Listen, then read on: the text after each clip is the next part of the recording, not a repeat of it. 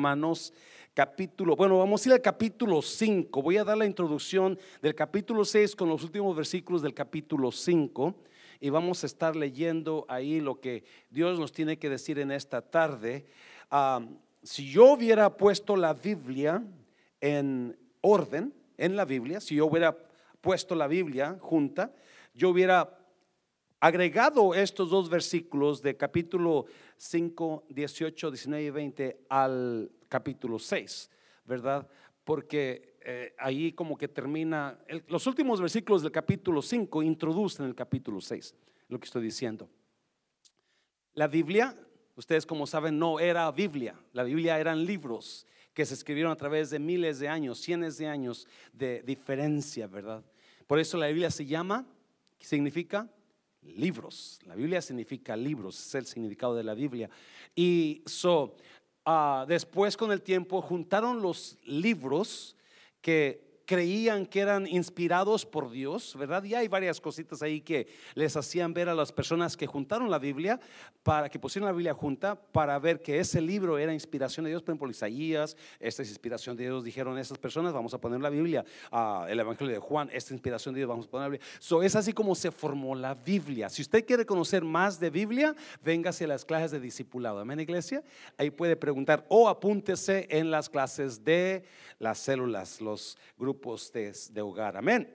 So vamos a comenzar capítulo 5, versículo 18 al 20. Dice así, así que como la transgresión de uno, como por la transgresión de uno vino la condenación a todos los hombres, ¿de quién está hablando ahí?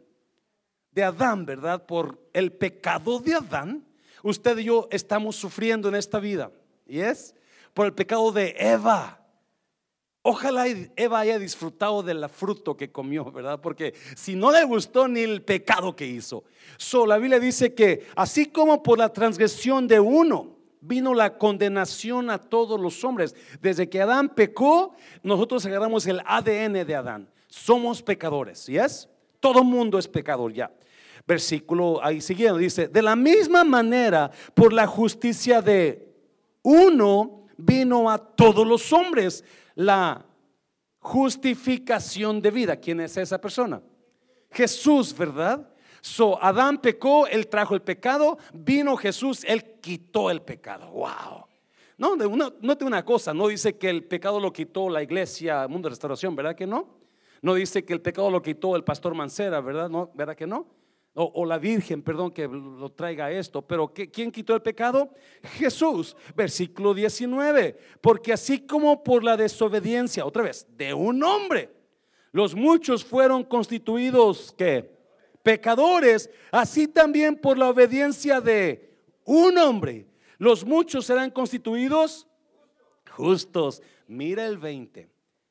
Pero la ley se introdujo para que el pecado abundase. Wow. En otras palabras, Dios trajo la ley para poner orden. Ahorita lo vamos a mirar. En el mundo. Porque antes que Dios trajera la ley donde dice no matarás, usted podía agarrar un machete y quitar la cabeza a alguien y no era pecado. Todo estaba bien. Pero cuando Dios dijo esto es pecado, entonces usted se dio cuenta que eso era pecado si no hubiera traído la ley Dios al mundo, imagínense el desorden que hubiera en la vida. Porque todo mundo haría lo que el bien le pues, Dios trajo la ley para hacernos ver esto es pecado, esto no se hace. Otra vez el versículo 20. Pero la ley se introdujo para que el que pecado abundase. Mas cuando el pecado abundó, note esto, ¿qué pasó? Sobreabundó la gracia. Wow. Me encanta ese versículo. Lo más pecador eras, la más gracia cayó sobre ti.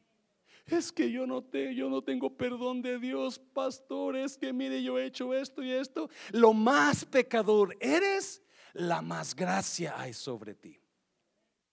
Y eso es donde vamos a introducir el capítulo 6. Vamos a orar. Padre, bendigo tu palabra en esta tarde. Usa mis labios, toma mi mente en tus manos, Padre, y usted hable, usted muévase en tu espíritu en el nombre de Jesús. ¿Cuánto dicen amén? So, así que puede tomar su lugar. So, esa es la introducción a lo que vamos a hablar, porque Pablo en el capítulo 6 agarra un tema, dice, pero la ley se introdujo para que el pecado abundase. Pero cuando más pecado hubo, más sobreabundó la gracia. Yo le he puesto a esta, a esta prédica libres de la esclavitud del pecado. todo mundo batalla con algo en sus vidas. No me diga que usted es Santo Tomás porque no lo es. O Santa Panchita porque no la es. Cada uno de nosotros batallamos con el pecado. Batallamos con algo. Batallamos con una maña, con un hábito, con un carácter, con ciertas cosas. Algunos para su batalla de usted es, you quizás el ego, quizás su batalla de usted es la, la, ah, ¿qué será de usted? Alguien dígame algo, you la vanagloria, el orgullo, el chisme, su deseos de, que salen de usted, que, su, su envidia, su enojo, que siempre está enojado, enojada. Cada uno de nosotros batallamos con algo personal, con algo de no, y por eso yo odio el pecado. I hate sin.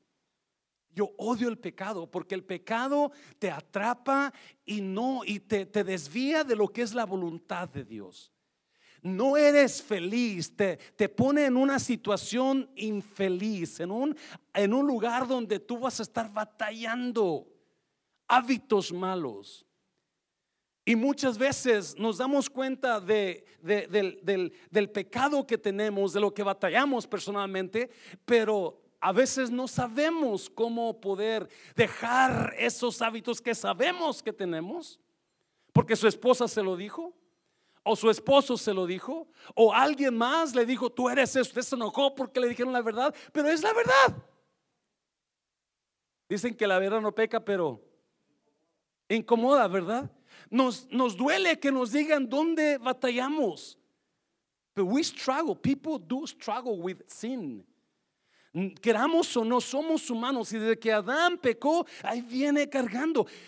Me encanta, lo vamos a leer más adelante. En Romanos hay un versículo que dice que cuando Cristo se manifieste, entonces nosotros vamos a ser libres del pecado. Dice que la creación gime por la libertad del pecado, porque la misma creación está atada al pecado. ¿Sabe usted eso? La misma creación. ¿Cuántos se acuerdan cuando usted estaba chico y usted, si usted creció en el campo, eh, en el rancho, usted, los, los, los maizales de su papá crecían altísimos? Y ahora están así bien chiquitos, ¿verdad? Los, los duraznotes, las naranjotas así. Y ahora parecen limones. Porque la creación está siendo afectada por el pecado. So, el pecado está afectando nuestras vidas. Por el pecado matrimonios se deshacen. Porque él fue infiel, ella fue infiel. Por el pecado familias se destruyen.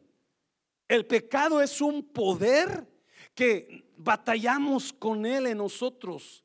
Ese sin, sin ese power that destroys us.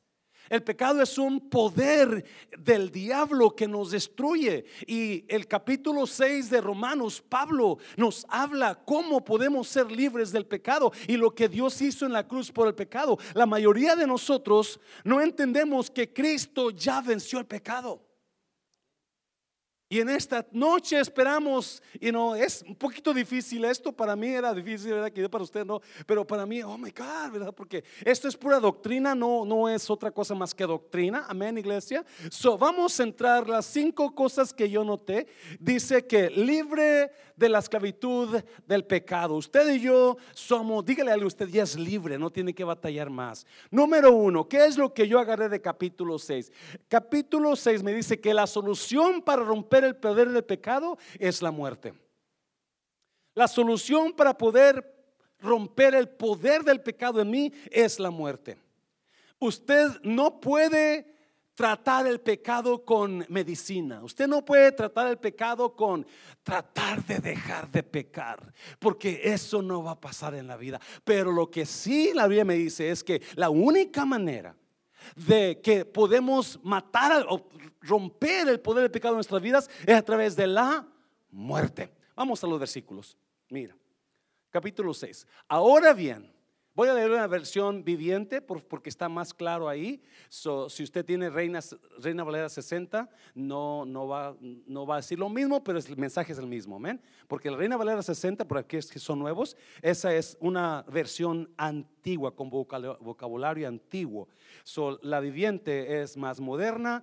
Yo prefiero la, Valera 60, créame, ¿eh? yo crecí así, pero por causa de entenderle más, voy a pasarlo por aquí. Ahora bien, dice Pablo, ¿deberíamos seguir pecando para que Dios nos muestre más y más su gracia maravillosa? Pablo pregunta, Pablo es una manera de enseñar de Pablo, siempre está preguntando. Acuérdese, versículo 20 del versículo anterior que leímos decía que el pecado se introdujo para, para, la ley se introdujo para que para que el pecado nos diéramos cuenta del pecado. Dice, pero donde abundó el pecado, ¿qué pasó?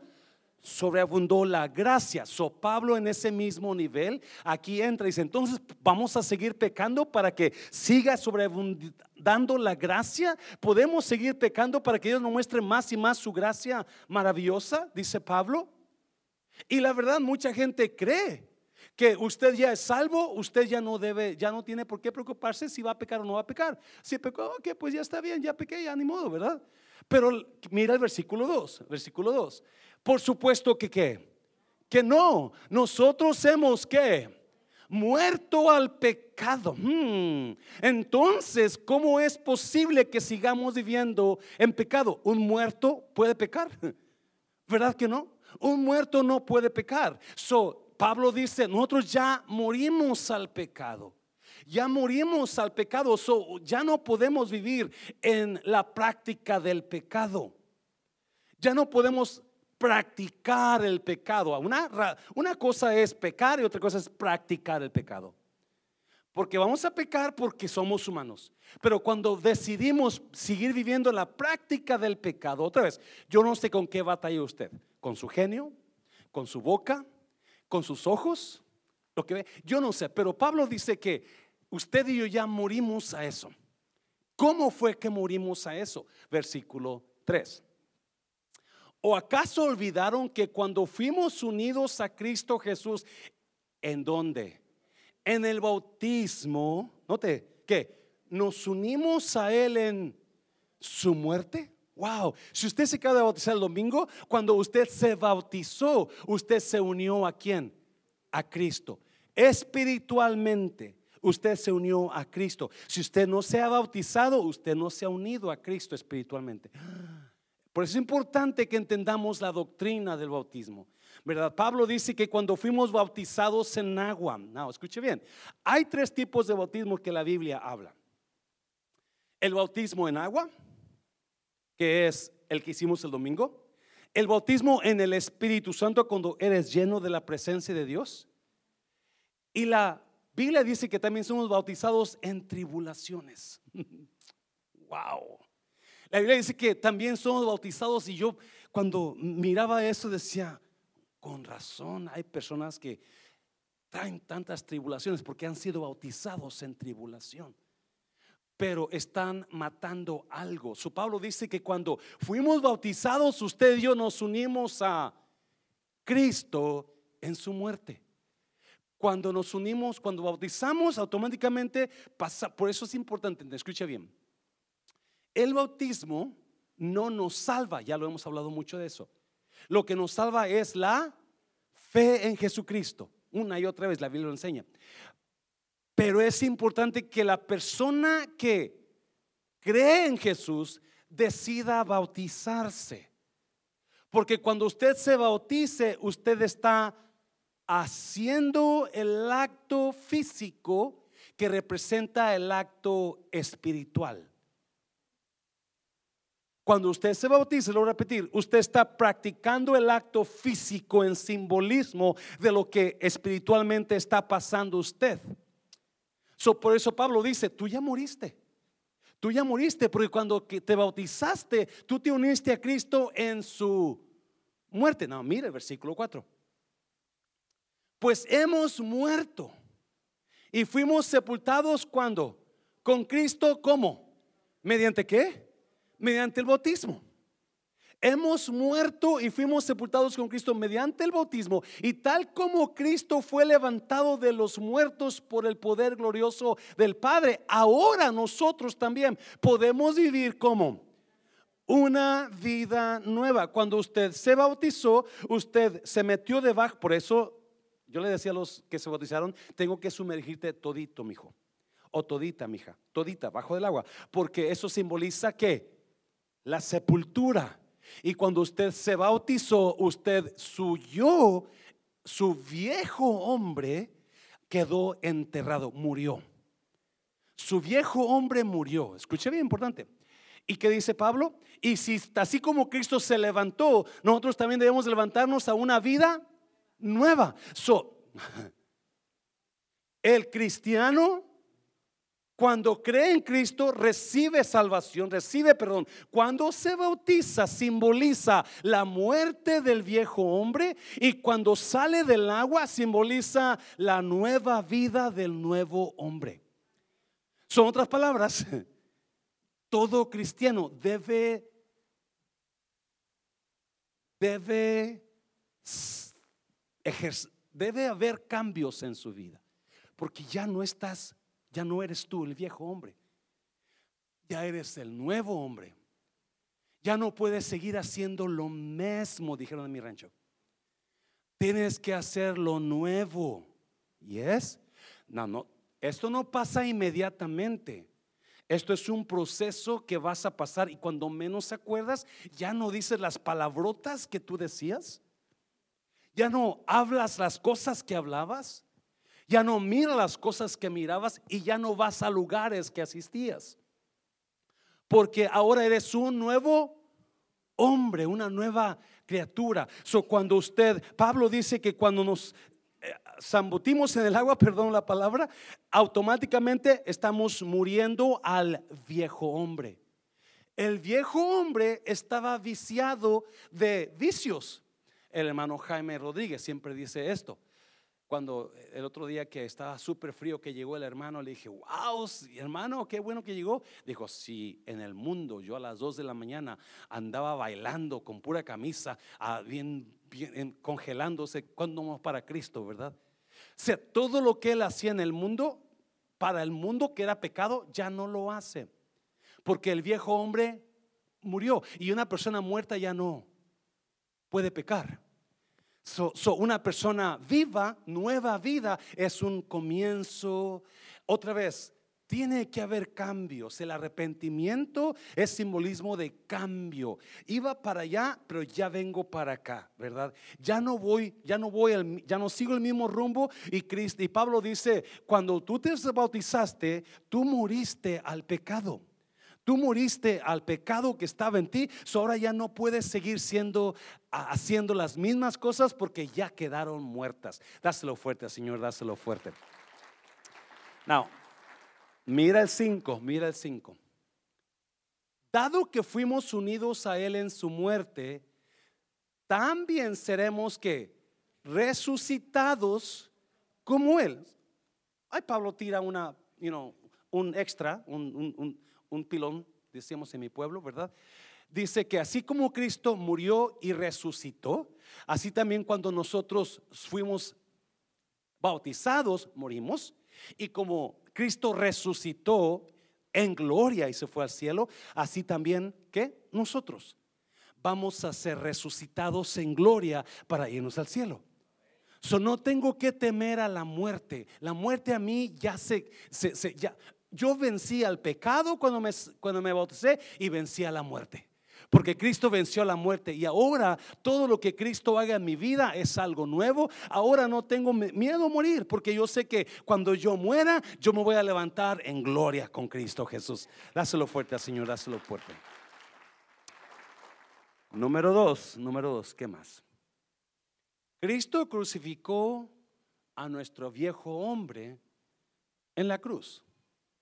Cuando Cristo fue crucificado y yo creía en Cristo, también mi viejo hombre fue crucificado en la cruz. Ya no vivo yo, dice Pablo en otra escritura, mas Cristo vive en mí. Mira los versículos, están, increíbles los versículos.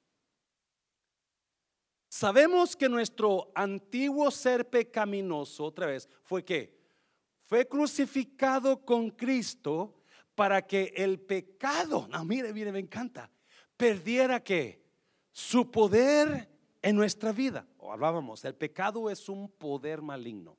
El pecado es algo que te, que te mata, que te, que, te, que te desvía, que te trae destrucción.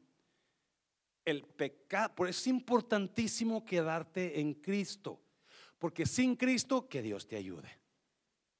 Sin Cristo, ahorita vamos a mirar eso, ¿verdad? Enseguida, porque Pablo se dedica a este tema del pecado en todo el capítulo 6 y capítulo 7 también. la semana que entra vamos a hablar también de eso. sabemos que nuestro antiguo ser pecaminoso fue crucificado con Cristo para que el pecado perdiera su poder en nuestra vida. Usted y yo ya no tenemos que ser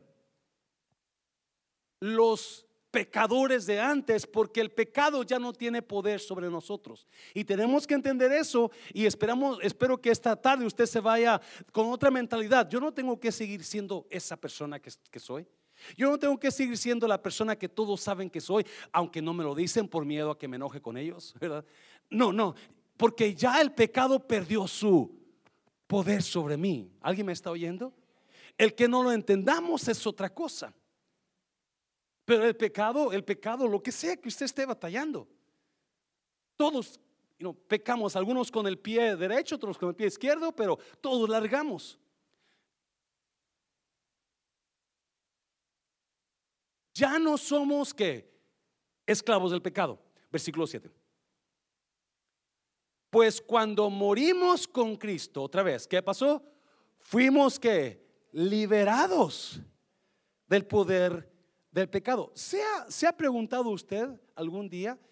¿Cómo batallo con esta cosa que a mi pareja odia de mí? O las personas saben, ¿cómo me deshago de ella? ¿Cómo yo venzo? Esta tentación o este pecado que sigo haciendo y me da tristeza, pero ay, voy otra vez a hacerlo y, regreso y, caigo en la mismo y no tropecé de nuevo y con la misma piedra, ¿verdad? Siempre lo mismo. Y, ahí, estamos batallando con el pecado. Bueno, le tengo nuevas. Usted, el pecado ya no tiene poder sobre usted. Cuando usted murió con Cristo, cuando usted fue bautizado, primero dice que Cristo crucificó su viejo hombre usted en la cruz, ¿yes? Y luego dice que usted fue bautizado y en esa muerte, en ese bautismo usted murió y ahora ese muerte usted venció al pecado. ¿Verdad? Pues cuando morimos en Cristo, con Cristo fuimos liberados del poder del pecado. Wow. Dígale a alguien, usted es libre. Usted es libre. ¿Sabe usted que esa es la, esa es la, el propósito de Dios de hacernos libres? Porque mucha gente vive atada a muchas cosas. Vive atada a normas, vive atada a pecados, vive atada a ideas, a mentalidades destructivas y Cristo quiere hacerlo libre. God wants to make you free. Free of everything that affects your life. Libre de todo lo que te está afectando, de lo que te deja ser feliz. Pasamos por problemas a veces y con, tristezas, pero en realidad la Biblia dice que somos libres. Cristo nos hizo, oh, dáselo fuerte, Señor, dáselo fuerte. Otra vez, pues cuando morimos con Cristo, fuimos liberados del poder del pecado 8. Y dado que morimos con Cristo, sabemos que también viviremos otra vez con Él, versículo 9. Estamos seguros de eso porque Cristo fue levantado de los muertos y nunca más volverá a morir. La muerte ya no tiene ningún poder sobre él. Y como la muerte ya no tiene ningún poder sobre Cristo, la muerte ya no tiene ningún poder sobre usted ni sobre mí. Se lo voy a repetir. Yo no, yo no temo a la muerte. Al contrario, y no que me quiera morir. Pero la muerte para mí es la oportunidad de estar con Cristo. Porque mucha gente tiene miedo a la muerte. Tiene miedo a morirse. Tiene miedo, ¿a dónde voy a ir? ¿Qué va a pasar conmigo? O la Biblia dice que cuando usted resucite, cuando usted se murió, usted va a resucitar para estar con Cristo. Así como Cristo se levantó, así usted se va a levantar. Cristo se levantó de la muerte para en gloria, para irse al cielo. Igualmente nosotros. So, no hay por qué estar temiendo a la muerte. si usted no tiene a Cristo, usted sí tenga miedo a la muerte, porque usted va a un lugar muy feo. It's up to you. If you have Jesus, you, you know, hoy estaba hablando con un vendedor estaba hablando con un vendedor ahí que llegó al restaurante y, me, comenzó a, decir, ¿usted es el dueño del restaurante? Le dije, no, la dueña es la iglesia que está aquí. Oh, ¿usted va a la iglesia? ¿Dónde? Le dije, aquí enseguida. Y dice, ¿y qué hace usted ahí? Soy el pastor. Oh, usted es el pastor. ¿Y qué lo hizo ser pastor? Y comencé a contarle mi historia, ¿no? Ah, ¿qué quieres? Ahí te la doy. Y, y llegué al punto donde le dije, pero cuando me hizo cuando Dios me habló fue en este versículo. Y se queda, dijo, espérame, espérame, espérame. Está entrando una llamada, pero necesito que me expliques eso, por favor. Y comenzamos a hablar. Felipe es mi testigo, ahí está Felipe. Comenzamos a hablar y comencé a hablarle de Cristo. Y dijo, ¿sabes qué? Yo tengo tiempo. Yo era mormón cuando estaba chico. Pero me salí de la iglesia mormona porque tuve problemas con el bishop y ya no quise regresar. Pero Dios me está hablando, dice. Y ahora no es casualidad que tú me estás hablando. Yo quiero a tu iglesia un muchacho, era, y luego llegó otro y dijo, yo también voy contigo, ¿verdad? Porque es importante que usted entienda que el que hace la diferencia en nuestras vidas es Cristo. Lo que hace la diferencia en nuestro futuro es Cristo. Amén. Dáselo fuerte Señor, dáselo fuerte. Versículo 10. Cuando Él murió, murió una sola vez a fin de quebrar el poder del, otra vez, pecado. Pero ahora que Él vive, vive para la gloria de Dios. Una y otra vez, Pablo, el versículo capítulo 6, habla sobre el poder del pecado roto, vencido por Cristo Jesús en la cruz del Calvario a través de su resurrección. So, yo agarro esa palabra para mí. Yo no tengo que ser, estar adicto a un pecado, ¿verdad? Usted quizás batalla con eso. Espero que esta noche vamos a orar para que usted en su mente se haga libre de lo que usted, de esas cosas que lo, que lo hace. Quizás usted dirá, yo no tengo pecado, pastor. No, no, no. Pregúntele a su pareja, por favor. O pregúntele a las personas que andan con usted todo el tiempo. Porque yo sé que van a sacar de tres, cuatro, una lista larga de pecados de usted. ¿Verdad? Y es importante que lo entendamos. El pecado lo está destruyendo usted. cuando Él murió, murió una sola vez a fin de quebrar el poder del pecado, pero ahora que Él vive, vive para la gloria de Dios. Versículo 11. Así también ustedes deberían considerarse, no, mire, así también ustedes deberían considerarse muertos a qué? Al poder de quién? Del pecado y qué más? Vivos para Dios por medio de Cristo Jesús. El problema con nosotros es que no entendemos que tenemos poder sobre el pecado. Ya el pecado ya no es nuestro Señor. El pecado ya no domina en nosotros porque Cristo lo venció. Y por eso seguimos haciendo lo mismo. Seguimos pecando en las mismas cosas que nos sentimos mal, pero que volvemos a hacer otra vez. Y cuando Dios dijo, no, tú ya eres libre de eso. El poder del pecado quedó destruido. Número tres, número tres. Dele todo el control a Dios. Necesita darle. La razón que usted sigue pecando es porque no le deja el control a Dios. Mire los versículos, mire los versículos. No permitan que el pecado que controle la manera, wow. No permitan que el pecado controle la manera en que viven. Oh, cuánto necesitamos agarrar eso. Todo mundo está controlado por alguien, por algo todos los días. Todo mundo. Algunos estamos controlados por el enojo, otros estamos controlados por la envidia, otros estamos controlados por el miedo, otros estamos controlados por, por, por la avaricia. todo mundo está bajo cierto control. Y Pablo nos dice, no permitas que el pecado controle tu vida. No permitas que el pecado te haga vivir en ese lugar de miseria. Porque el pecado es lo que hace, te hace vivir en un lugar de miseria donde no eres feliz y culpas a todo mundo porque no eres feliz, pero no sabes que es el pecado que está en ti. ¿Y es? La semana que entra vamos a hablar un poquito más sobre eso. So, venga, se va a estar bueno. No, yo no vengo, pastor. No. Obviamente estamos hablando de victoria sobre el pecado. Amén, iglesia. Victoria sobre el pecado no tenemos que seguir pecando. Y Pablo dice, no permitas, ¿qué, es lo que está permitiendo usted? Que el pecado lo controle. Esa rabia que trae usted por dentro. Ese miedo que, que, que, que no lo deja vivir feliz. Esa desilusión. Esa depresión, esa tristeza que usted llora y llora y llora. No entendemos que la vida es fuerte, entendemos que, el pecado a veces nos, nos porque, la Biblia dice que todo lo que no proviene de fe es pecado. Todo lo que no proviene de fe es contado como pecado. La tristeza no es de fe. Eh, la depresión no es de fe. El hablar mal de alguien no es de fe. No, no. Eso es pecado. So Pablo dice, no dejes que el pecado te controle. No dejes que el pecado, ahorita vamos a ver cómo lo vencemos, ¿verdad? Pero es importante que entendamos, yo no tengo que dejarme llevar por el pecado. Yo no tengo que obedecer el pecado cada vez que el pecado me dice que haga algo. No, no, no, no, yo puedo controlarlo.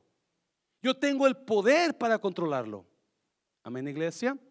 El versículo 3, el versículo siguiente lo, responde, pero me vas a terminar este. Dice, no, no permitan que el pecado controle la manera en que viven. No caigan ante los deseos, no caigan ante los deseos pecaminosos. ¿Sabía que las parejas batallan mucho en sus relaciones por su pecado que luchan ellos internos? ¿No te quieres dejar de ella? No te quieres dejar él, él va a gritar más, tú vas a gritar más que, eh, eh, no, no, no quieres perdonar la falta y no nos hace vivir en destrucción, en problemas, sin ese destroying habit. El pecado es un hábito destructor que te está dando y dando y tú no lo ves así a veces y no te das cuenta que es el pecado que está en ti. Pero es que, no, estamos hablando de tu pecado, no de tu pareja. Ah, versículo 13. No dejen que ninguna parte de su cuerpo se convierta en un instrumento de qué?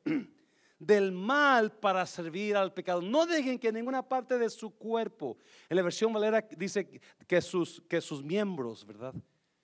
Sirvan al mal. ¿Qué está usted dejando servir al pecado? ¿Qué parte de su cuerpo? ¿Sus ojos? ¿Sus manos? ¿Su boca? ¿Sus pensamientos? ¿Qué, estamos dejando? Que, que, estamos dejando que el pecado sea nuestro amo y dueño del universo, ¿verdad? Esa es la canción antigua, no se preocupe. En cambio, no, mire, en cambio, ¿qué dice? Entréguense completamente a Dios. Notó el versículo 12, dice, no permitan que nada, que el pecado controle su manera de vivir. Y aquí dice, mejor dejen que Dios controle. En otras palabras, hablamos el domingo, proyectese, proyectese en Dios Proyectarse es darte con todo, darle a Dios todo. Darle a tu pareja todo el amor que puedes darle. Darle a tu pareja todo el... Proyectate en lugar de protegerte, pero mucha gente se quiere proteger. No, no le voy a dar todo a mi pareja porque se va a creer mucho, ¿verdad? No, no, no, deje, deje, dese, dese, dese. Proyectese.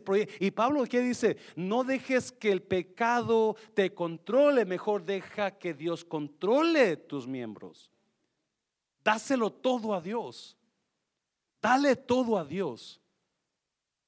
Todo lo que estés batallando, Dios aquí está, yo no puedo, aquí está. Y yo voy a hacer mi parte, no te preocupes. Sí, y eso es lo que decía Pablo. En cambio, entréguese completamente a Dios, porque antes, otra vez, estaban que muertos, pero ahora tienen una, otra vez, vida nueva. Tiene que haber un cambio en nuestras vidas, iglesia. No podemos, otra vez, la senda de los justos es como la luz de la aurora que va, ¿cómo? De aumento en aumento. El cristiano no va como los cangrejos, de menos y menos. No, el cristiano va de aumento en aumento, mejorando, mejorando. Y esa es nuestra meta. Nuestra meta es mejorar cada día, cada semana, cada mes, cada año. Este año yo no quiero ser el mismo pastor que fui el año pasado. No, porque yo debo de ir como de aumento. Dáselo fuerte al Señor, dáselo fuerte. Así que usen todo su cuerpo como un instrumento para hacer lo que es correcto para la gloria de Dios, versículo 14. El pecado, otra vez, el pecado ya no es más su amo, porque ustedes ya no viven bajo las exigencias de la ley, en cambio viven en la libertad de la gracia de Dios. ¿Cuál es la gracia de Dios? La gracia de Dios es cuando Dios te da lo que necesitas, no lo que mereces.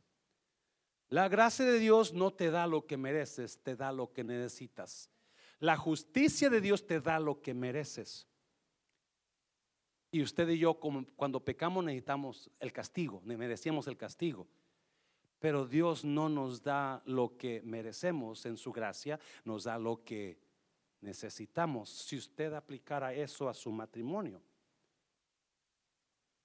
cuando usted ve a su pareja que necesita algo, pero porque usted está enojado, enojada porque hizo algo, pero su pareja necesita un abrazo, en lugar de darle un grito, si usted le da su abrazo que necesita, las cosas serían mucho mejor. Y así es Dios. Dios nos da lo que necesitamos, no lo que merecemos. Dáselo fuerte, Señor, dáselo fuerte. So, todo mundo se deja, está controlado por algo. Todo mundo, por algo. Algo en ellos los controla. Lo que hace, la decisión es cómo habla, porque lo que usted lo está controlando. Y, Pablo dice, no dejes que el pecado te, controle tu vida. Mejor dale todo a Dios. Proyectate, da todo, da todo a Dios. La razón que muchos de nosotros no estamos mejorando es porque no le damos todo a Dios. Algo estamos deteniéndole de Dios. Número cuatro. Cristo nos hizo libres de la esclavitud. ¿De qué? Del pecado. Todo este capítulo. Pablo habla sobre la libertad del pecado. Mira los versículos. Ahora bien, ¿Eso significa que podemos seguir pecando porque la gracia de Dios nos ha liberado de la ley? ¿De la ley? Claro que no.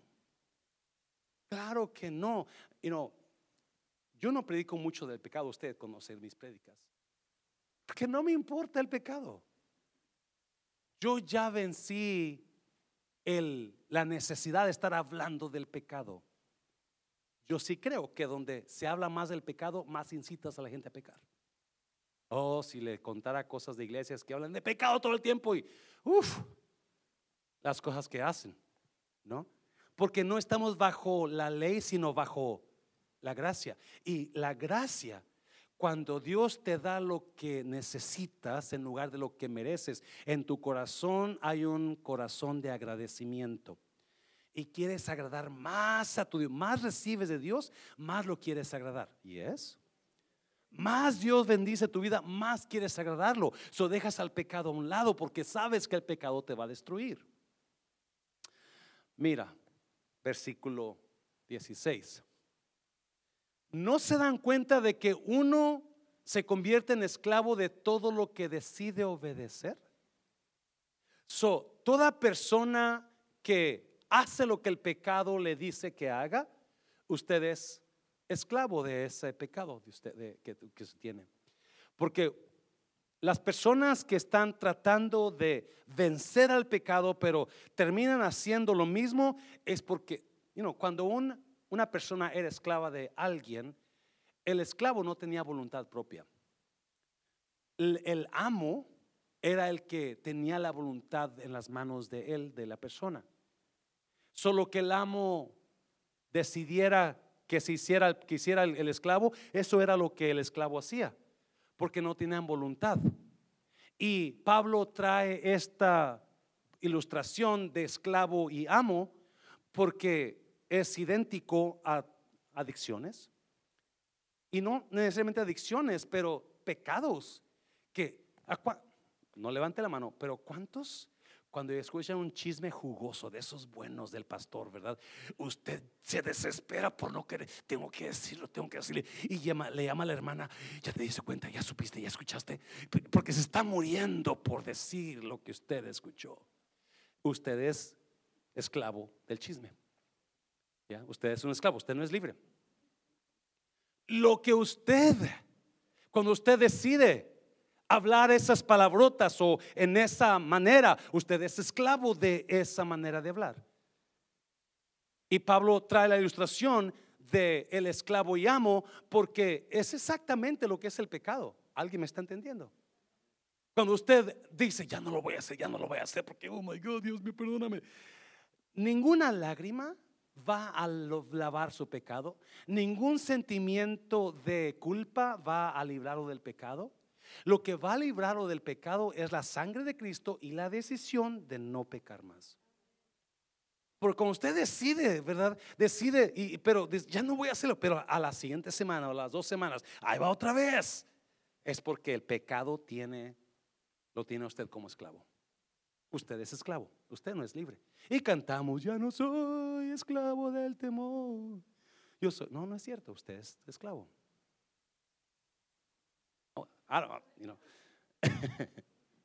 no se dan cuenta de que uno se convierte en esclavo de todo lo que uno decide obedecer. Uno puede ser esclavo del pecado, lo cual lleva a la muerte. Note, o puede decidir obedecer a Dios, lo cual lleva a una vida. Wow.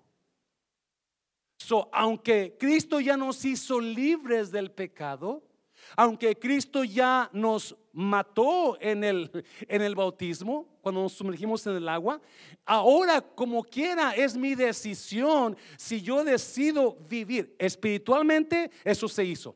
En el ámbito espiritual, yo ya soy libre de pecado. Dios ya no ve pecado en mí. ¿Alguien me está oyendo? Porque Él, para, para, para Cristo, ya estoy muerto. Mi viejo hombre murió. Él no ve al viejo hombre, Él ve al nuevo hombre. Alguien me está oyendo. Muy importante que entienda eso. Yo tengo que pensar y verme como Dios me ve. Tengo que elevar mi mente al ya no vivo yo, ahora el nuevo hombre vive en mí. Y Pablo dice, tú puedes decidir ser esclavo del pecado o puedes decir ser esclavo de la justicia, ser vivir para Dios. Y lo que tú decidas hacer va a afectarte. O si decides ser esclavo del pecado, vas a seguir en destrucción, vas a seguir en miseria. Pero si, sigue, si decides ser esclavo de la justicia, entonces vas a tener mejor vida. Libre, tu familia, tu pareja, tus hijos. Dáselo fuerte, Señor, dáselo fuerte. 17. 17, por favor. Antes ustedes eran qué? Esclavos del pecado. ¿Y es? ¿Cuántos? Nomás llegaba el viernes y usted se iba al, tingo y lingo, decía mi mamá, ¿verdad?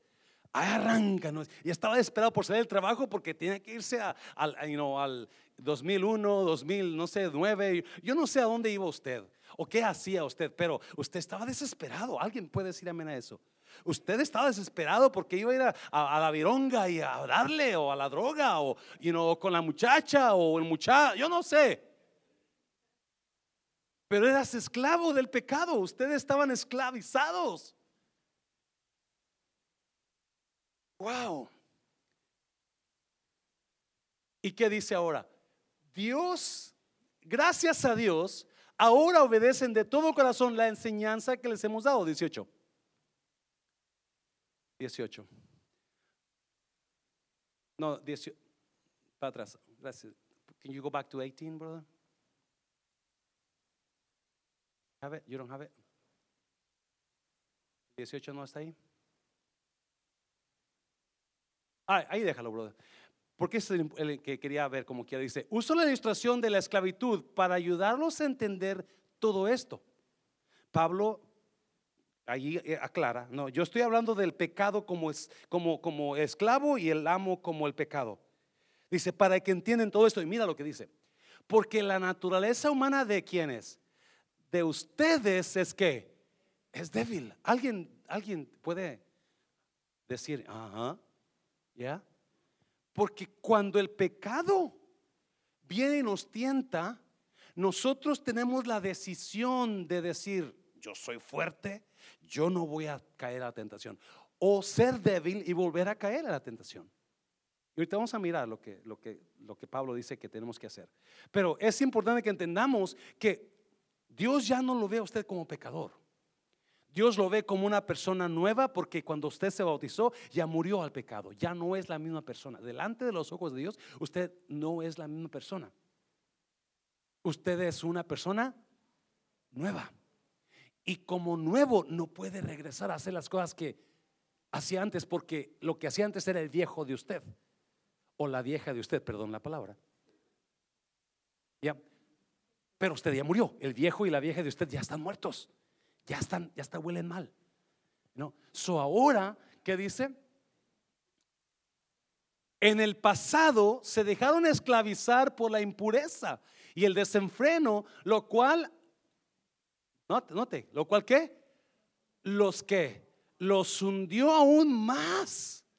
Otra vez, en el pasado se dejaron esclavizar por la impureza y el desenfreno, lo cual los hundió aún. Oh, no levanta la mano, pero ¿cuántos de ustedes ahora miran hacia atrás y usted dice, uh, si no hubiera hecho eso, mi vida estuviera mucho, si no hubiera hablado así, si no hubiera actuado así, porque lo más pecas, lo más te hundes. Te lo voy a repetir, por favor. Lo más pecas, lo más te hundes. Quizás usted, nadie lo sabe, nadie se da cuenta secret. Just you and God know it. Nadie sabe que lo que usted está haciendo, pero el hecho que nadie lo sepa no significa que no lo va a afectar. El hecho de que nadie lo sepa no significa que se va a quedar así. Y terminamos al final. Porque el pecado siempre trae destrucción. Siempre. Por eso es importantísimo que entendamos lo que Pablo nos está diciendo. Yo tengo que levantar mis ojos y verme como Dios me ve, no como el pecador que no es que yo soy débil. Pues usted es débil, pero usted puede ser. Mira, mira, versículo dice, uh, primera Timoteo, ahora sí, primera Timoteo, mijo, ponlo ahí. So Pablo nos da la clave para parar de pecar. Dice, porque no nos ha dado Dios que espíritu, diga conmigo espíritu espíritu de cobardía, sino de qué? De poder, de amor y de qué más? Y dominio propio. Usted solo no va a poder con el pecado. Usted solo va a regresar a hacer las mismas cosas que usted está haciendo porque usted es débil, porque usted es esclavo en su mente, porque Cristo ya lo hizo libre. Ya lo leímos una y otra vez, ¿yes? Pero en su mente usted sigue siendo esclavo. Pero Pablo dice que Usted solo, usted no va a ser libre. Pero dice que Él nos dio un, el espíritu. Él nos dio el espíritu de qué? De poder, ¿de qué más? De amor y dominio. ¿Qué es dominio propio?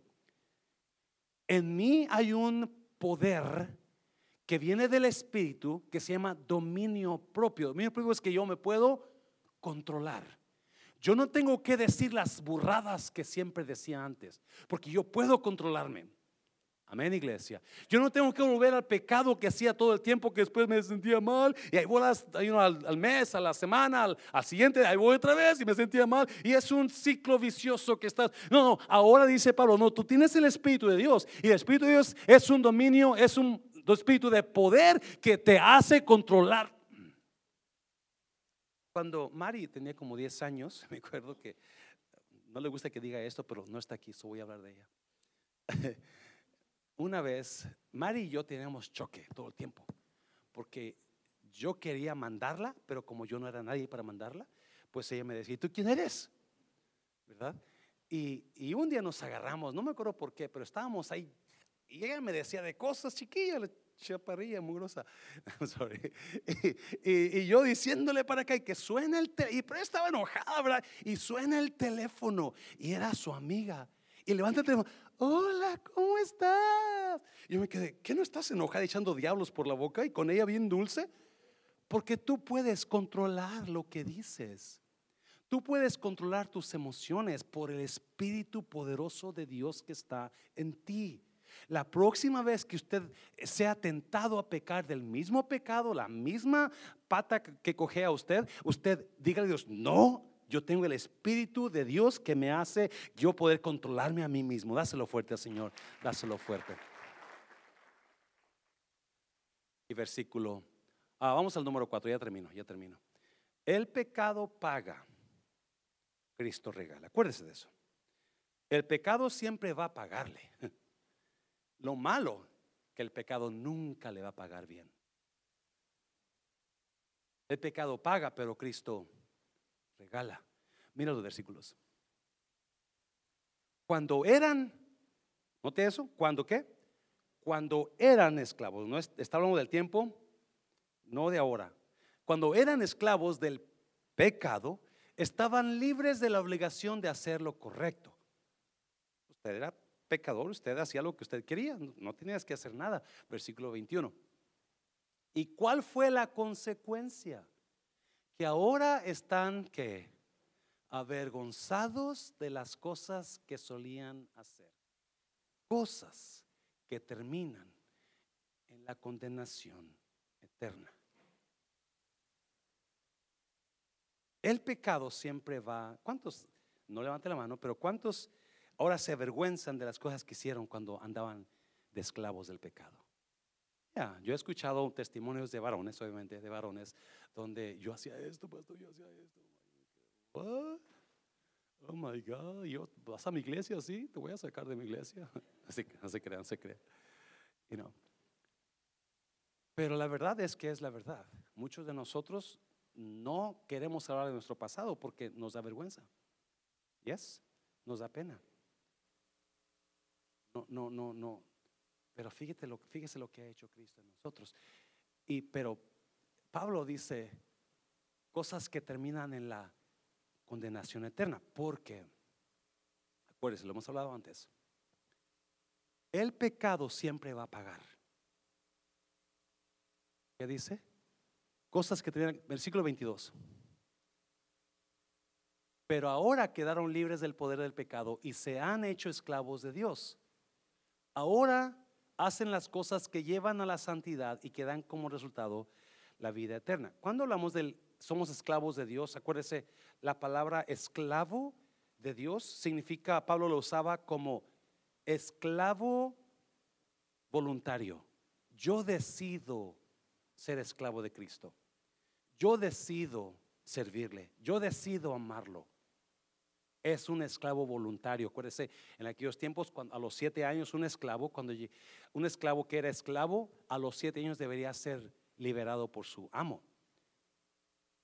So, cada esclavo miraba siempre a los siete años, porque a los siete años viene mi libertad.